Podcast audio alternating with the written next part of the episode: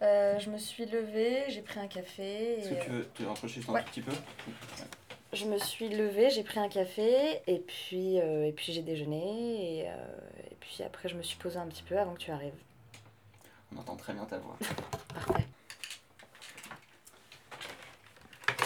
Alors, on est. On est le 27 et il est 15h30.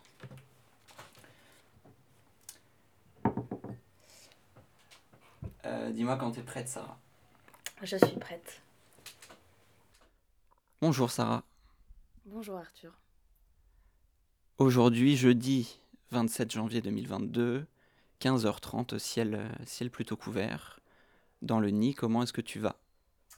Je vais bien. je vais bien, ça va, je fais comme je peux.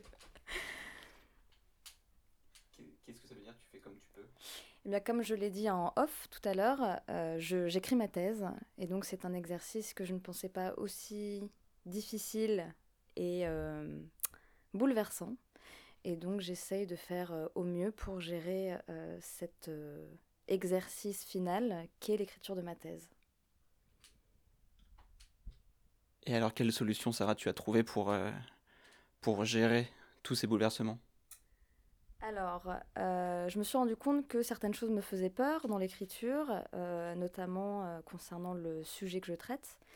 Et donc, en en parlant autour de moi, je me suis rendu compte qu'il fallait que, que j'embrasse cette peur, que j'arrive à l'accueillir, la ressentir sans la mettre à distance et de l'accueillir dans le cadre de mon écriture, qu'elle fait partie en fait de, de mon rapport un peu à mon sujet de recherche, euh, mais qu'il fallait qu'elle m'accompagne sans prendre trop d'espace, mais qu'elle m'accompagne euh, sans être un frein à l'écriture. Quelle est alors, Sarah, la saveur d'un d'un baiser euh, d'une peur?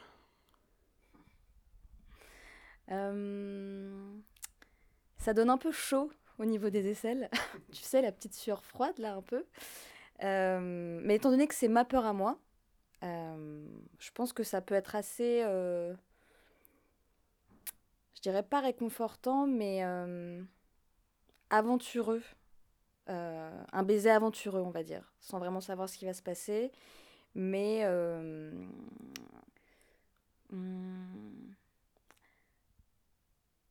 avec un espoir au bout. Tu transpires beaucoup En ce moment? En général, en ce moment.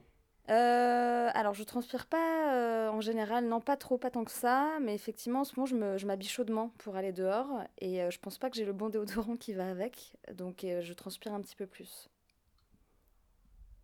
C'est quoi ton déodorant? Alors, j'en ai deux. J'en ai un, c'est un pot, euh, c'est une sorte de pâte, un truc bio euh, que je dois étaler sur les aisselles. J'ai remarqué quand, quand il fait trop chaud, ça marche pas parce que ça coule et donc ça ne fonctionne plus. Et le deuxième, c'est un déodorant à billes à la vanille qui est pas du tout bio, mais qui doit être un petit peu bio parce qu'au bout de quelques heures, euh, ça sent un petit peu quoi, tu vois. Donc je, je réfléchis, c'est vrai en ce moment, à trouver un autre déodorant. Donc sur quoi tu te, projettes Bah, j'aimerais bien un truc bio sans, sans sel d'aluminium, mais j'ai pas trouvé la marque encore qui pourrait euh, me satisfaire.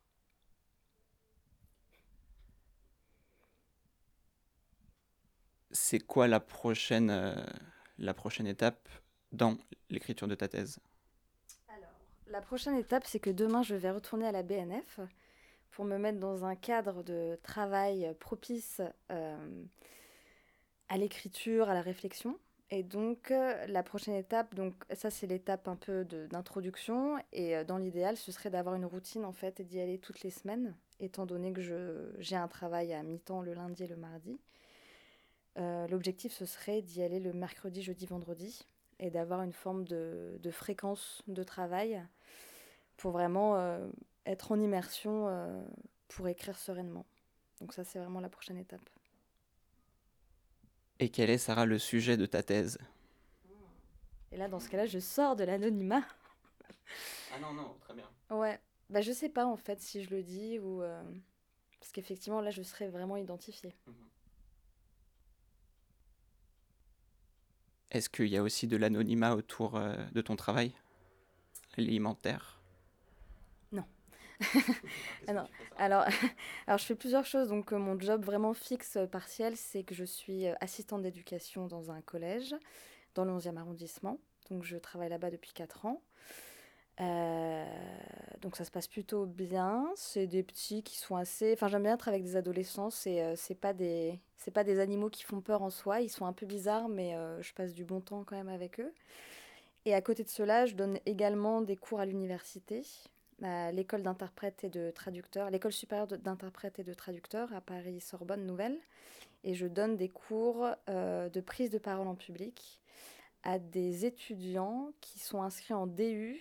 Euh, et le DU s'appelle euh, communication, non, préparation au métier. Euh, oh là là, j'ai oublié. communication entre sourds et entendants, préparation au métier d'interprète en langue des signes. Voilà, donc je donne un cours une fois par mois dans le cadre de ce DU. Et dans le cadre de ce DU, Sarah, quel est le principal conseil que tu peux donner pour une pour une prise de parole euh, peut-être pas réussie, mais en tout cas qui, qui fait un peu moins peur que ce qu'elle devrait? Alors la première chose que je dis aux étudiantes et aux étudiants, c'est de d'abord bien respirer. Parce qu'on a tendance à... on a tendance à avoir l'accélération, une accélération du rythme en fait quand on prend la parole en public, soit par timidité, soit par euh, on a peur parce qu'il y a un enjeu de prise de parole, quel que soit euh, le message qu'on veut faire passer.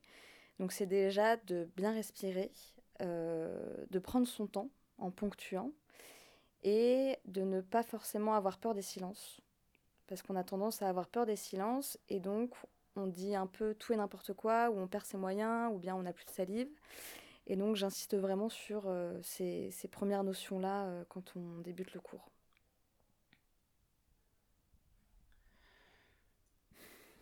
T'as un signe de ponctuation préféré? Hmm. Peut-être la virgule. Et avec les adolescents, euh, quels, sont, euh, quels sont tes... Comment est-ce que tu appréhendes euh, l'éducation de ces, de ces adolescents? Alors en fait, ce qui est intéressant, c'est que quand on est AED, on a un peu une position hybride. Tu as d'une part la direction, le CPE, les enseignants et ensuite les AED. Et c'est vrai que les AED, généralement, on est un peu plus jeunes, euh, soit on a le même âge que les profs, ça dépend des établissements, mais on est quand même plus, plus jeunes. Et surtout, on a cette euh, position hybride qui fait que on doit avoir quand même une posture d'autorité, mais on peut aussi rire avec les élèves, on peut aborder plein de sujets qui ne peuvent pas aborder forcément en cours dans le cadre euh, bah, de l'enseignement. Et donc, je pense que je dirais que j'ai plutôt une bonne posture d'autorité qui s'est développée avec les années donc de poser les limites, de mettre des coups de pression quand il faut, et en même temps une très grande ouverture, je pense, où il est possible de discuter de plein de choses, notamment à cet âge-là, c'est euh, la sexualité, euh, la cigarette, l'alcool, toutes les choses un peu liées aux transgressions. Et je pense que, euh, que je m'en sors plutôt bien, ouais. Puis j'aime bien, ce, j'aime bien ce boulot, donc je pense que quand on se plaît aussi dans, une, dans une activité, ça se ressent après sur le terrain, quoi. Et mince, euh, la sexualité, elle est dans le même panier que l'alcool et que la cigarette dans le panier des transgressions euh, oui, je pense qu'à cet âge-là, quand tu es mineur, euh, oui, c'est des choses qu'ils découvrent. En plus, ils se touchent tout le temps, tu sais, ils, se tapent, ils se chamaillent, mais tu sens qu'il y a les hormones quand même qui, travaillent. Et en même temps, c'est aussi une génération où il y a quand même un usage assez important des réseaux sociaux.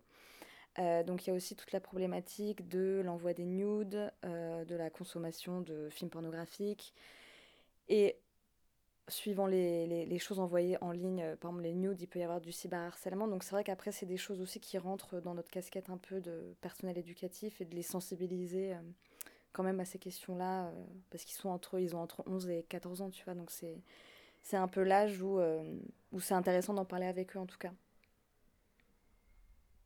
Comment est-ce qu'on sensibilise Sarah à propos des nudes pour peut-être justement ne pas dire qu'il ne faut pas en envoyer? Alors c'est intéressant que tu me poses cette question. La dernière fois dans la cour, j'entends euh, trois élèves discuter. Donc deux garçons et une fille, et j'entends beat, chat, nude, donc j'entends ça de loin, je me dis, bon, ben là, je, je, vais essayer de leur parler, donc je leur dis, voilà, Grady et Mohamed, est-ce que vous pouvez venir deux secondes? Et directement, ils étaient un peu suspicieux, tu sais, genre, merde, elle a entendu ce qu'on a dit, elle va nous engueuler. Et j'ai dit, bah non, non, venez, j'aimerais bien vous parler de quelque chose. Et donc je commence à leur dire, bon, j'ai entendu hein, ce que vous avez dit, c'est pas grave, on peut en parler. Donc ils me regardaient un peu avec des gros yeux, euh, qu'est-ce qu'elle nous veut Et donc je leur ai dit, envoyer des nudes, c'est pas que je leur ai dit vous pouvez le faire parce qu'ils sont jeunes, ils, ils, comprennent pas encore les, les limites et ce que ça peut engendrer. J'ai juste dit que, comme c'était des garçons, si un jour une fille leur envoie un nude et qu'ils considèrent que, selon leurs mots, c'est une pute ou c'est une vieille fille, je leur ai quand même dit ne la divulguez pas, ne la diffusez pas parce qu'en fait, vous êtes responsable. Je, les ai interpellés en disant vous êtes des garçons euh, intelligents, mais que s'ils font ça, ils perdent le contrôle de comment cette photo va euh, évoluer dans le monde d'Internet ou même à travers les établissements scolaires. Et je leur ai juste dit d'être responsables et de ne pas participer à des conséquences qui pourraient être euh, dévastatrices pour, pour une jeune fille qui a envoyé cette photo-là. Donc là, effectivement, j'ai fait le lien avec le cyberharcèlement, avec euh, l'ostratisation de certains élèves ou certaines élèves, euh, la dépression, le suicide. Et c'est vrai qu'à cet âge-là, je pense que c'est important d'avoir un discours comme ça un peu quand même d'adulte, tu vois, parce que ça peut vraiment devenir des monstres en puissance. Ils se rendent pas compte de euh, la portée de leurs mots, de leurs actes, de leur comportement, et ça peut très vite devenir de la violence en fait gratuite. Ils n'ont pas encore conscience des limites, de quelle est la différence par exemple entre rire avec, rire de, se moquer. Et c'est des choses, ça, effectivement, que j'ai souvent fait dans, dans, le cadre de mon travail quand j'observe des situations comme ça, euh, ou bien quand des élèves euh, viennent s'adresser à moi directement.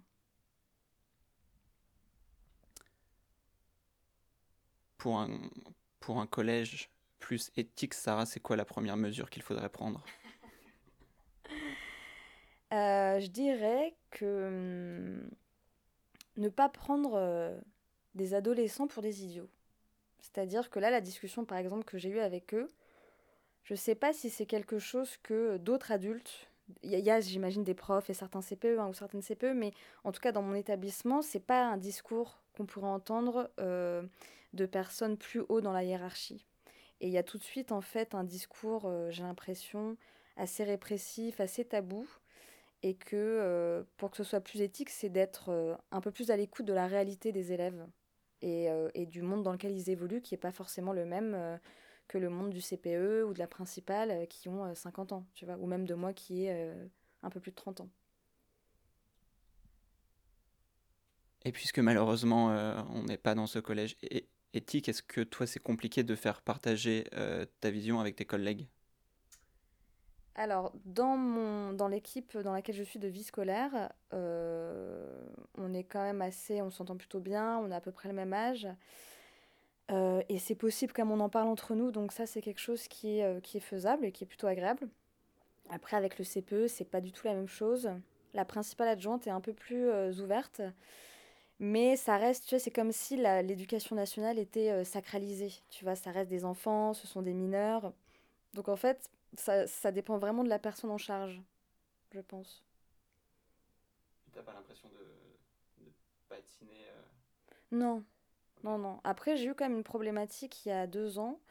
Euh, bon, j'essaie de faire court, mais euh, en gros, c'était une ancienne principale qui était un peu vieille, vieille école, vieille France, et un groupe d'élèves qui s'était réunis, en, pas en association, mais en petit groupe d'élèves du collège, voulait euh, faire une, sorte d'affichage le jour de la journée internationale contre l'homophobie et la transphobie. Et euh, ces élèves-là avaient préparé plusieurs panneaux, dont un qui était euh, pas de LGBT-phobie à l'école. Et en fait, un jour, ils sont venus nous voir avec un autre collègue et nous ont dit, bah voilà, on nous a interdit d'afficher cette, cette, ce poster. et donc, on a dit, ah bon, mais pourquoi?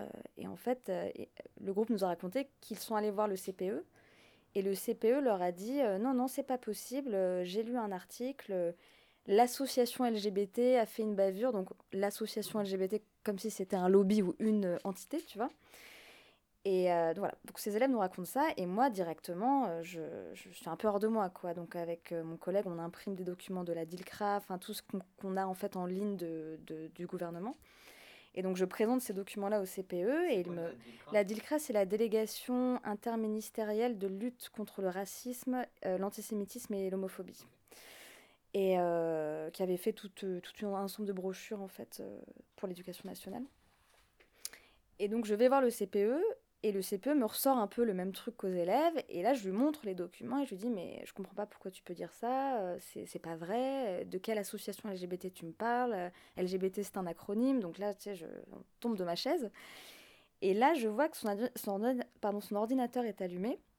Et il me dit Si, c'est un, un, un dossier dans Le Monde. J'ai fait bah, Montre-moi ton ordinateur. Et en fait, il me l'a pas montré, mais j'ai vu que c'était pas le site de Le Monde, c'était un site de droite laïque. Euh, qui avait relayé une intox, quoi, tu vois, une fausse information d'un truc qui s'était passé en plus dans une école primaire. Enfin, je voyais pas du tout de quoi il s'agissait. Donc, je suis un peu montée, euh, tu vois, j'ai un peu perdu patience et je suis allée voir la principale et je lui ai raconté pour, pour un peu avoir sa réaction. Et là, elle, c'était, c'était la même réaction, quoi, voire pire, en disant euh, euh non, c'est pas possible. Et puis en même temps, on veut pas froisser des parents, parce qu'il y a beaucoup ça aussi, on veut pas froisser certains parents. Et je lui ai dit, bah, dans ce cas-là, on peut écrire, au lieu d'LGBT, si c'est vraiment le sigle qui vous dérange, euh, lesbienne, gay, bi, trans. Et à peine ai-je prononcé le mot lesbienne qu'elle m'a dit, ah non, pas le mot lesbienne. Et là, là j'ai explosé. là, j'ai explosé parce que là, je voyais vraiment, en fait, la, la lesbophobie, en fait, que c'était, et que de prononcer même le mot lesbienne, en fait, c'était déjà sale pour elle. C'est déjà problématique. Euh, du coup, voilà, ça c'est un exemple. Bon, ça s'est pas très bien terminé parce que finalement, à la fin, L'affiche n'a pas été euh, affichée. Euh, elles ont refusé avec la principale adjointe que SOS Homophobie euh, intervienne dans l'établissement. tout en prenant à partie, en disant mais vous comprenez bien, moi je connais bien ce genre de personnes, c'est-à-dire les homosexuels. donc c'était très violent parce que moi je suis lesbienne, elle ne le savait pas. donc j'avais l'impression d'être dans un monde complètement surréel et assez violent. Donc euh, tout ça pour dire que ça dépend vraiment de la personne en charge, donc quelle est la principale adjointe, la principale, là où le CPE, que ça dépend vraiment, du coup là ça repose sur les adultes. Est-ce que lors de ton explosion, Sarah, la CPE a su que tu étais lesbienne? Euh, Non. Non, parce que c'est vrai que ça faisait beaucoup de violence d'un coup. Et euh, j'ai pas je pense que je me suis protégée aussi en même temps, mais euh, là c'était compliqué pour moi effectivement de, gérer ça déjà avec moi-même. Donc je voulais pas euh, m'en rajouter à moi une couche euh, et devoir gérer d'autres formes de, de violence supplémentaires. Donc je l'ai gardé pour moi. Qu'est-ce que tu...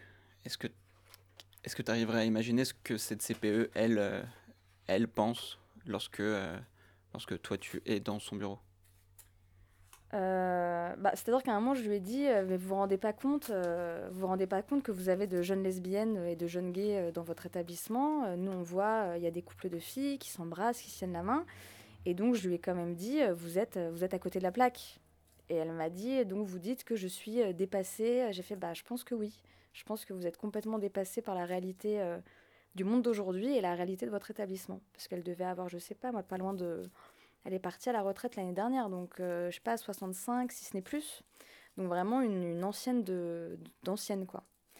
Donc je pense pas qu'elle ait, euh, qu'elle capté pour moi, mais je pense qu'elle a vu qu'elle était, euh, qu'elle était coincée et qu'elle était dépassée. Je pense que ça, elle l'a reconnu, c'est vrai. Est-ce qu'aujourd'hui, maintenant que les personnes qui ont eu l'âge de prendre leur retraite l'ont prise, les, les, murs de ton collège ont la possibilité de se voir afficher euh, ce qu'on désire? Alors effectivement, je connais pas trop la nouvelle principale, mais la principale adjointe, euh, je sais qu'elle est plutôt ouverte.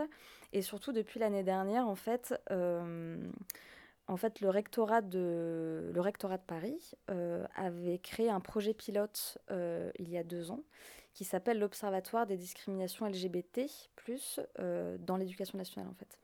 Et l'intérêt, c'était euh, de faire un peu une veille sur comment ça se passe dans les établissements scolaires de, de, la, de, Paris.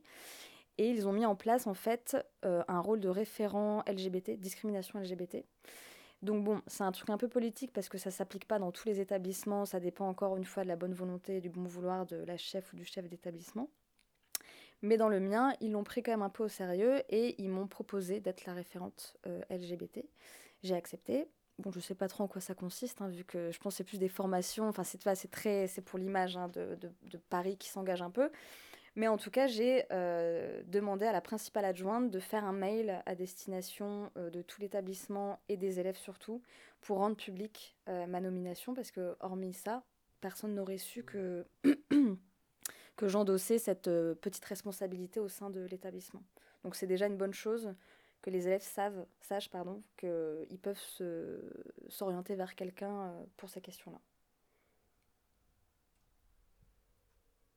Lorsque tu avais 14 ans, Sarah, est-ce que toi tu savais euh, vers qui te tourner? Pas du tout. Sur ces questions-là? Mhm. euh, Non, et en plus c'est très intéressant ta question parce que c'est à 14 ans que j'ai fait mon coming out. Donc euh, c'est vrai que c'était quoi? C'était dans les années 2000, avant 2000, non? Ouais, c'est ça. Même un peu avant, et donc ouais, à cette époque-là, il n'y avait pas vraiment... Il n'y avait rien. C'était l'invisibilité totale. Donc, mais c'est vrai que j'aurais aimé, et je pense que c'est aussi pour ça que j'ai accepté euh, cette mission, que euh, bah, je puisse m'orienter vers quelqu'un, poser des questions, ou au moins avoir quelqu'un à qui euh, parler de ça à l'époque.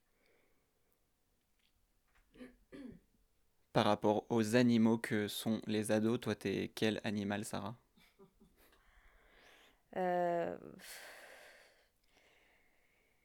Intéressant. quel animal?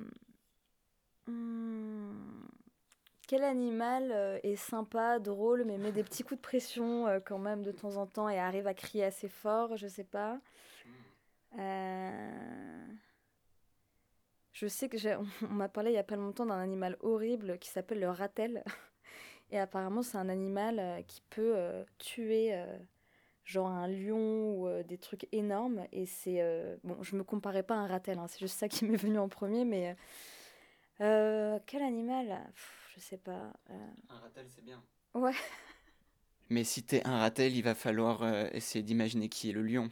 Oui, c'est ça, ouais. c'est ça, ouais. Peut-être l'administration du collège. non, en tant qu'animal, je sais pas. Là, j'ai pas de, j'ai pas d'image qui me, qui me vient. Et à qui tu mets des coups de pression? Oh, généralement, c'est à, à, des élèves, à des élèves un peu pénibles. Après, je me suis déjà aussi euh, rentrer en conflit avec mon CPE, qui a tendance à nous prendre pour des élèves, donc ça c'est problématique. Mais, euh, mais là, je sais que par exemple, j'ai euh, j'ai viré un élève d'une heure de perme, un petit sixième qui est tout mignon, mais qui, qui force, quoi, tu vois, qui est toujours en train de dépasser les limites. Et donc au début, j'étais très calme, je disais rien, j'ignorais, je pose ma voix, je, tu vois, je fais le boulot bien. Et à la fin, j'ai hurlé et je lui, je, lui je lui ai dit de sortir, en fait. Mais ça, ça arrive de temps en temps, pas tout le temps, mais euh, c'est parce que c'est insupportable. Il y a quand même 400 élèves. Si tu dois faire ça tous les jours avec 400 élèves, c'est compliqué, quoi.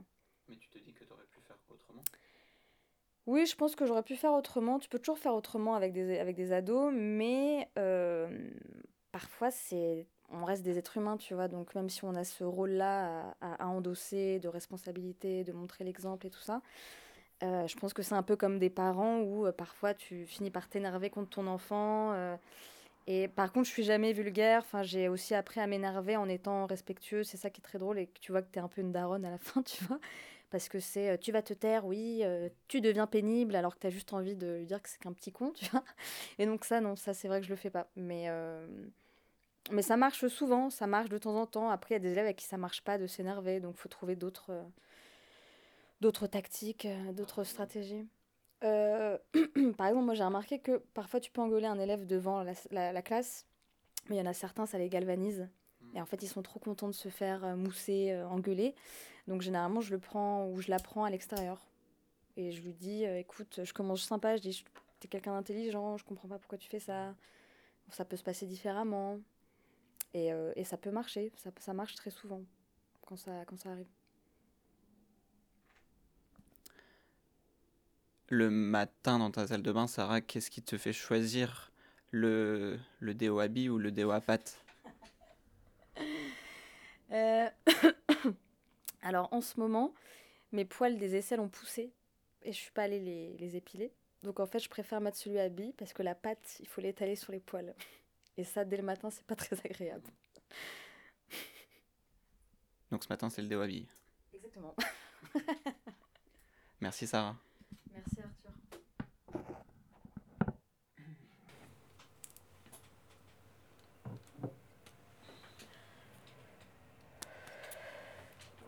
Il est très bon le thé. Il est bon, hein Il est bio. Il est minceur. Ouais, il est minceur comme le déodorant. Ça va? Bah écoute, ouais, c'est euh, c'est hyper intéressant.